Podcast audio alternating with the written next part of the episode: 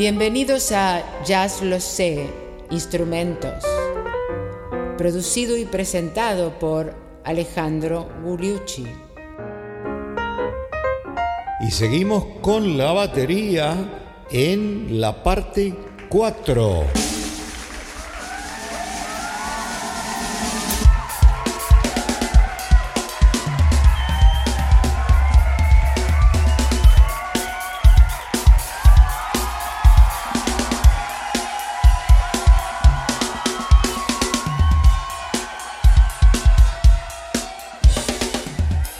Con esta mezcla de estilos de batería, pasando de algo bastante pesado y jazz rock a ahora lo que se está escuchando, un shuffle, digamos, de bebop.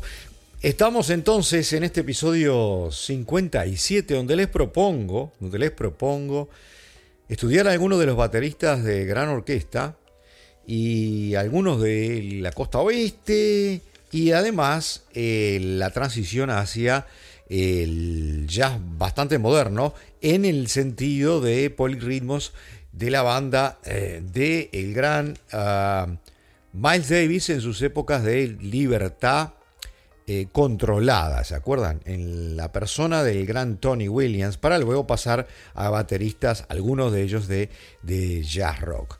¿Qué les parece? Empezamos por esos bateristas de, de la gran orquesta como por ejemplo Buddy Rich, ya lo habíamos visto en el episodio anterior, y después, está Mel Lewis, que tenía un enfoque también eh, de pequeño grupo, pero que hizo una orquesta con el gran Thad Jones en la trompeta. Y vamos a escuchar cómo sonaba entonces Mel Lewis en su fase de, de alguna manera funky. El primer tema es Consumption.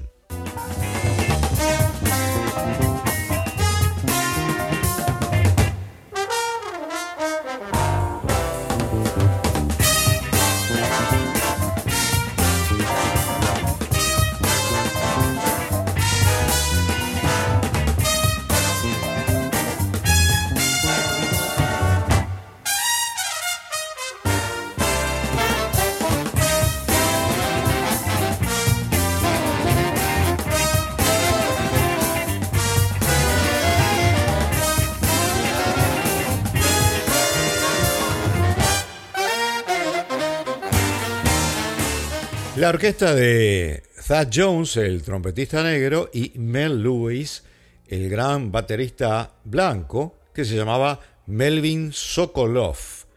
Y nació en Buffalo, New York, en 1929 y murió en New York, New York, en 1990. Gran baterista, eh, premiado múltiples veces. Eh, también tocó eh, muy buen vivo en grupos pequeños y eh, una versión eh, bastante funky en su eh, orquesta, sobre todo en aquellos años 80. Vamos a escucharlo en otro tema, también medio groovy, The Groove Merchant.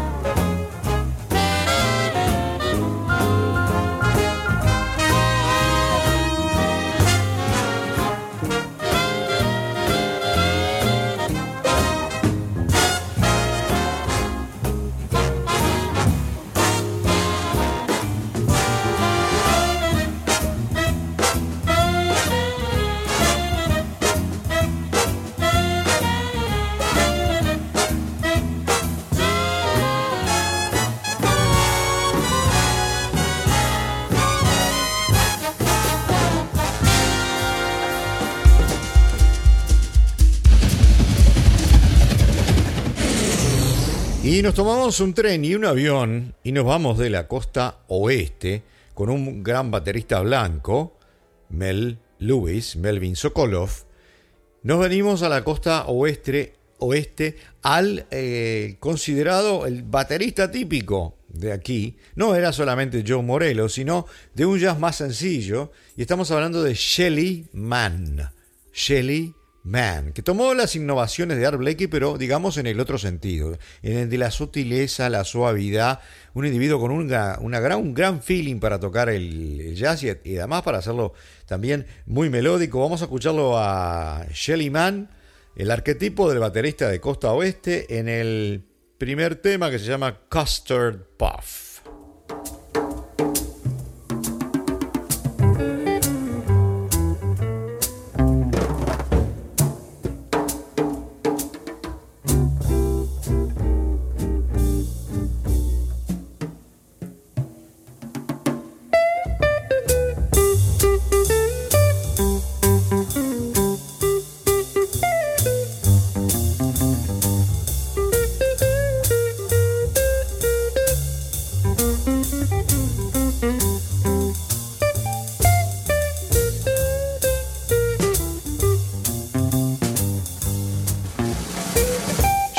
En un trío con nada menos que Barney Kessel que estaban escuchando la guitarra y el bajo fabuloso de bajista negro Ray Brown. Otro tema también con el mismo, el mismo conjunto en otro disco, el clásico Jordu.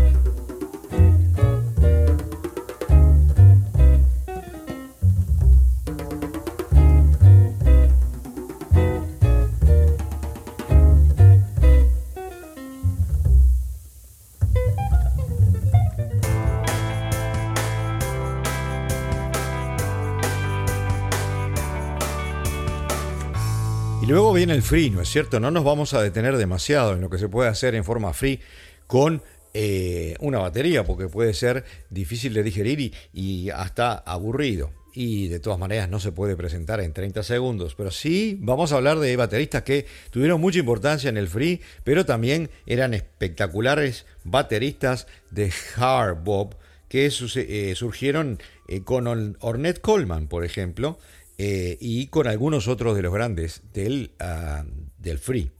Eh, los más importantes son Billy Higgins, Ed Blackwell y Charles Moffett, que vamos a mostrar aquí de dos de ellos.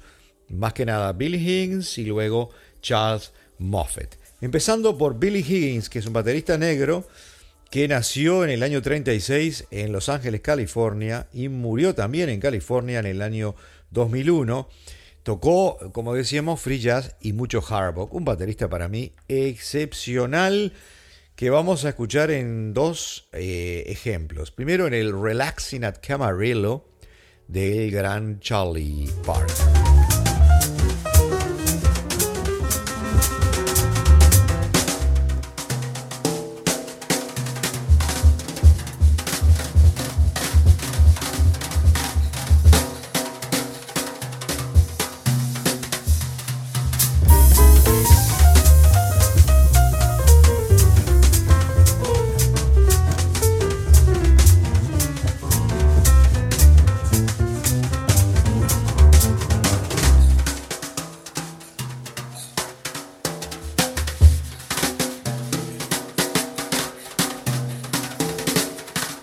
Billy Higgins, un tipo con un swing poderoso, eh, con feeling estilístico, mucho gusto y una gran elegancia en la manera de tocar. Tenía una mano derecha muy fuerte con la cual hacía un pulso eh, muy excitante en el platillo principal. Eh, al que le había mm, a veces al platillo se le ponen unos pequeños remaches que también vibran y que el baterista que lo sabe usar le, saca otro sonido diferente. En fin, era un individuo con muy buena mano izquierda y con muy buena mano derecha, una independencia de los cuatro miembros impresionante. Vamos a escucharlo en una versión de Take the A Train de Billy Strayhorn, famosa con la orquesta de Duke Ellington. El, tema. No, no está la orquesta de Duke Ellington en esta grabación de Billy Higgins.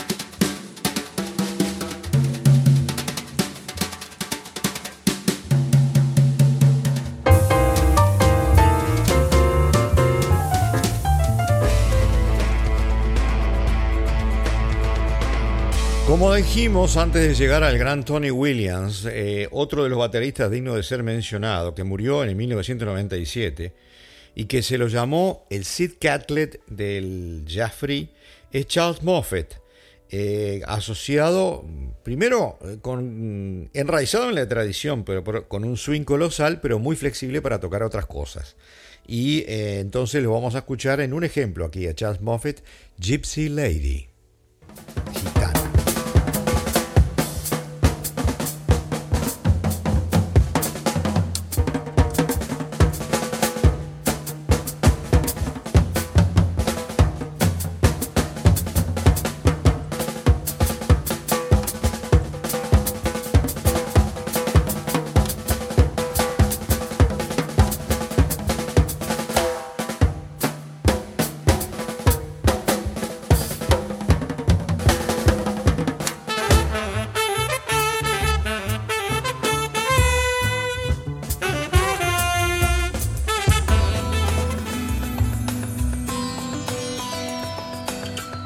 Y era otra gran revolución, el muy joven baterista negro cuando empezó y que revolucionó de alguna manera la orquesta de Miles Davis. O sea, era el motor catalítico del segundo quinteto de Miles Davis. Miles Davis mismo dijo en su autobiografía que la dirección hacia donde se movía esa banda dependía de Tony Williams, que creaba una una manera rítmica de tocar completamente diferente a los otros, ignorando la eh, métrica convencional, pero siempre llevándolo a la orquesta hacia, algún lugar. O sea, sin perderse, pero había que seguirlo. Eh, por ejemplo, en la pieza Nefertiti del álbum del mismo nombre, del maestro Miles Davis del año 67, eh, la jerarquía convencional del grupo de jazz lo dieron vuelta. El único solista es el baterista. Es un gran solo de batería, de alguna manera, que repite el tema debajo de la música que hacen eh, la trompeta y el saxofón. Vamos a escucharlo eh, para empezar en tres ejemplos hoy a el gran Tony Williams en las épocas de Miles Davis más que nada. Vamos a hacer cuatro ejemplos. Vamos a traer aceite eh, de víbora, snake oil.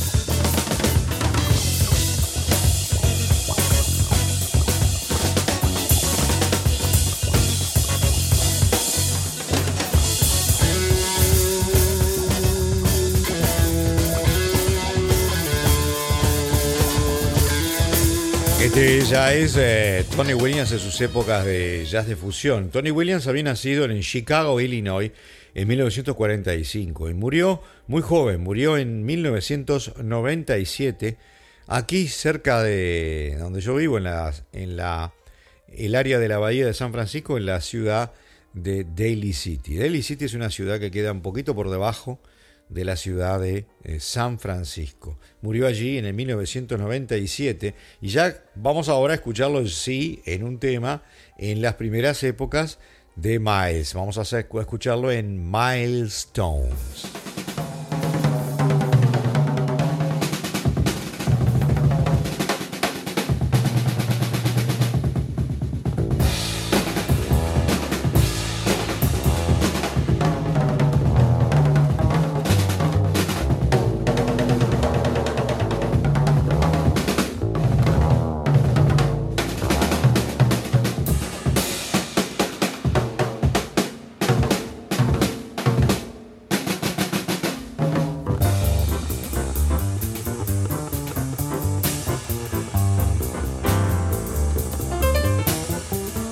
Tony Williams, que murió lamentablemente a los 51 años, como ya más o menos eh, dijimos por las fechas, eh, evolucionó constantemente. Una vez que terminó la onda free jazz y la onda funk, eh, de, fusión, volvió a tocar en ritmos de, de, hard bop o de neo bop o como se llamen. Y por ejemplo, entre otras cosas, tocó con Herbie Hancock, Ron Carter y Wayne Shorter.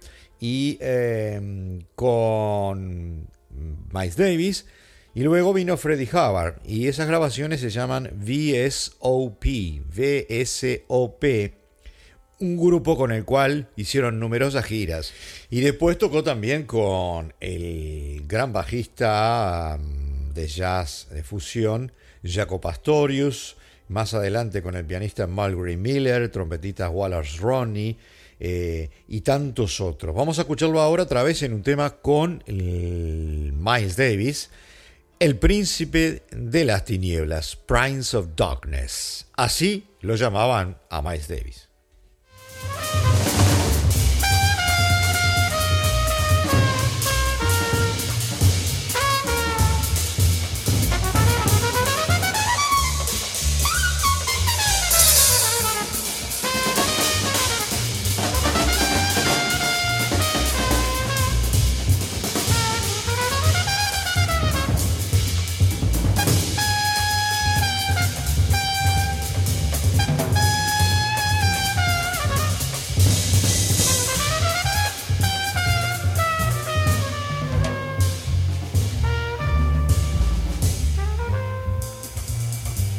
Tony Williams cuando empezó con el quinteto, el segundo quinteto de Miles Davis, de la libertad controlada, como acabábamos de escuchar, tenía apenas 17 años, era menor de edad, tenía que sacar un permiso especial para tocar. Vamos ahora a escucharlo ah, en el último ejemplo, el tema Cosas, Stuff, del disco Miles in the Sky. Ya están entrando de a poco en lo que es jazz de fusión.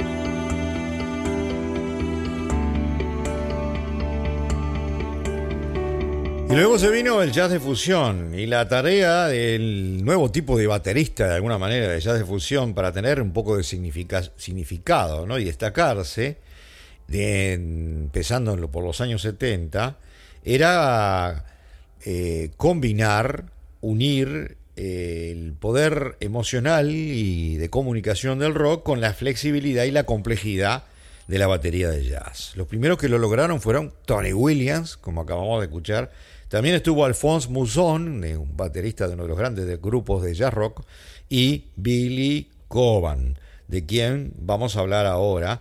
Billy Coban acompañó la contribución que rompió los esquemas de eh, la orquesta de John McLaughlin, la primera, la primera Mahavishnu de John McLaughlin. Billy Coban, un baterista eh, panameño, negro, un maestro de de los rolls de redoblante hechos con una sola mano, que, eh, bueno, son algo impresionante. Y después eh, tocó muy bien su tipo de música en algunos álbumes que algunos pueden considerarse ligeramente olvidables, pero vamos a recordarlo en sus mejores épocas, a, que a todos nos volvía locos en ese momento. A los que no sabíamos mucho de jazz, pero estábamos viendo lo que era un buen baterista, como Tony Williams y después más adelante. Eh, Billy Coban entonces en tres ejemplos. El primero va a ser Stratus.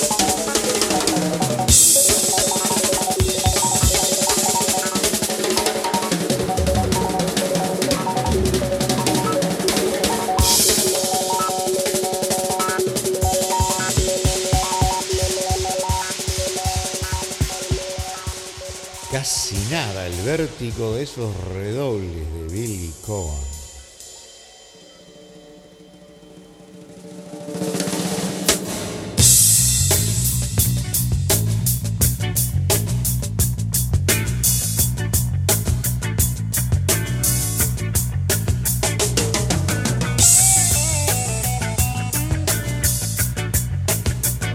Billy Coban, baterista negro panameño, nacido en Colón, Panamá, y en este momento eh, tiene unos 78 años, nació en 1944 y empezó con Miles Davis, como ya dijimos, y luego con la Mahavishnu, eh, la primera Mahavishnu de el gran mm, John McLaughlin, más adelante con diferentes otros grupos. Vamos a escucharlo en otro par de ejemplos. El primero es Ruffler.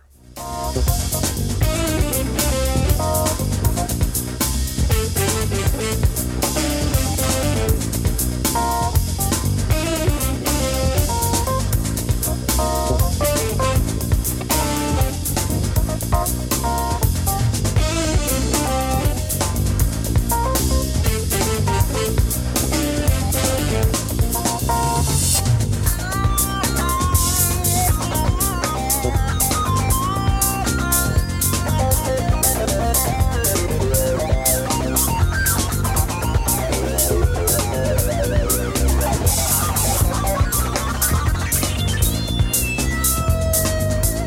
Un último ejemplo de Billy Coban, algo que hacía sensación en las radios en, aquellas épocas, este, en la mitad de los años 70, eh, un tema que se llama Gérmenes Lunares, Moon Germs.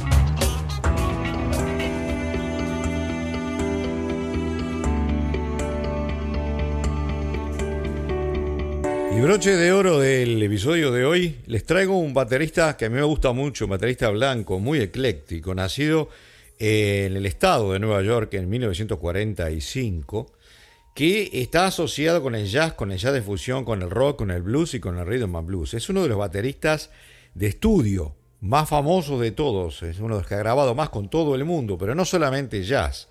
Ah, eh, aparece en los mejores discos de Paul Simon, de Steely Dan, de, Paul McCartney, James Taylor, de Michael Brecker, Joe Cocker, Bonnie Raitt, Corea, Lee Retonó, Paul Desmond, eh, Chet Baker, Aldi Meola, Chuck Mangione, Eric Clapton, Pino Daniele, Petrucciani y tantos otros. Es, es un baterista totalmente confiable, muy buen instrumentista, de una gran y excelente eh, personalidad. Hay que verlo tocar y vamos a escucharlo entonces en, varios temas aquí para irnos. Vamos a un ejemplo de su estilo en el jazz con el clásico de Miles Davis, So What y qué.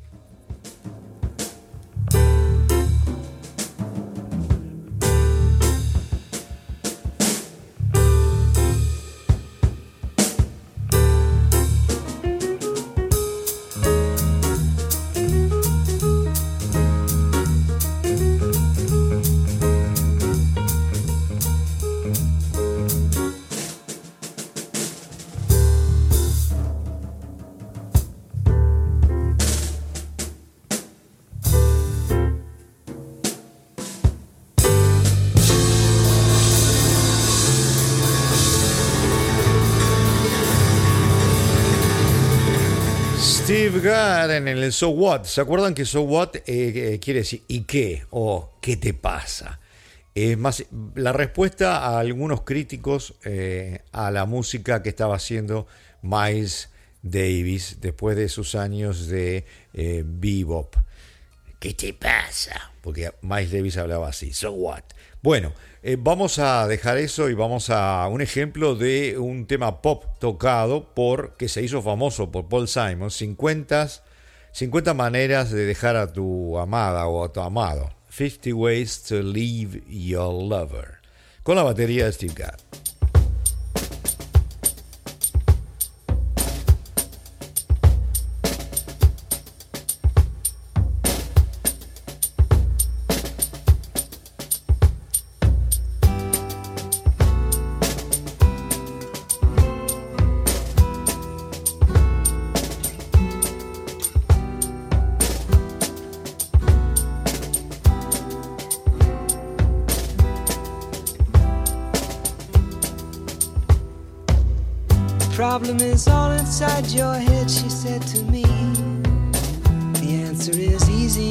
Y cerramos el episodio y nos vamos de escuchar a Steve Gadd con el tema Love Castle, Castillo del Amor.